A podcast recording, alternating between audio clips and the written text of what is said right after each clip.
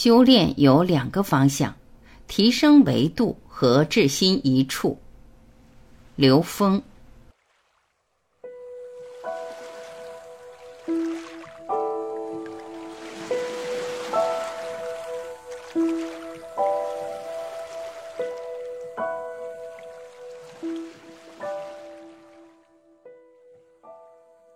根本意义在两头，提升或至心一处。全息宇宙的圆满空性，也就是在零维到 n 维，n 趋于无穷大。这种空性取决于我们每一个个体的意识状态，不同层次的意识状态演绎出不同层次的生命状态。但实际上，中间的层次没有根本意义，根本意义全在两头。零维和 n 维，n 趋于无穷大，所以修炼有两种，一种是提升，不断修自由度；还有一种是守一，至心一处。很多修炼是这样的，它不让你在中间层次执着，因为过程太容易让人执着了，太容易让人卡在中间层次了。所以你只要拜中间任何偶像，就把你障碍了。这又符合《金刚经》里面很重要的一句话：“若以色见我，以音声求我，世人行邪道，不能见如来。”相是如何被造出来的？相是意识构建出来的，一切相都是我们的意识建构出来的。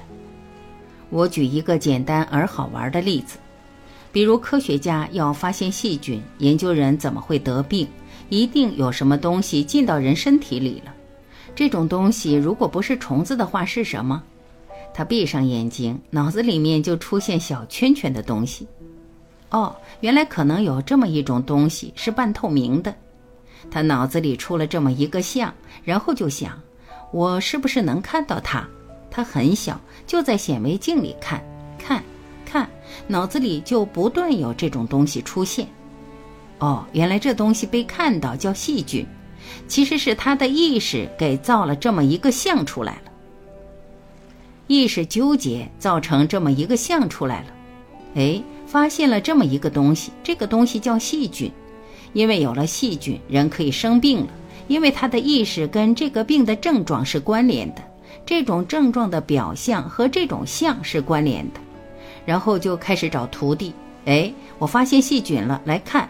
徒弟一看什么也看不见，然后他就画画出一个细菌是长什么样的，他就画了这么一个像，说细菌是这样的。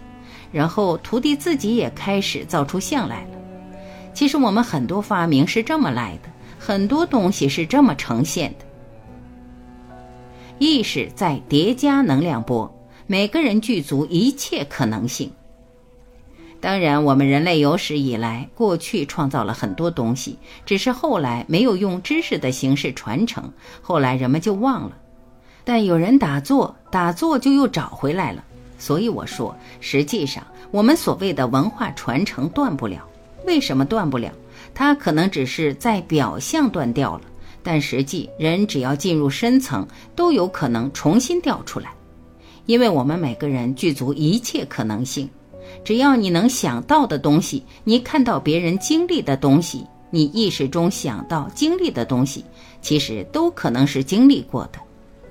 所以，我们累世既当过国王，又当过乞丐，只是今生今世选择的题目是现在这个角色而已。意识整个的构建和发现的过程，从这个逻辑来讲，就是这么简单的。我们的意识在叠加能量波。叠加的结果就成了这个像。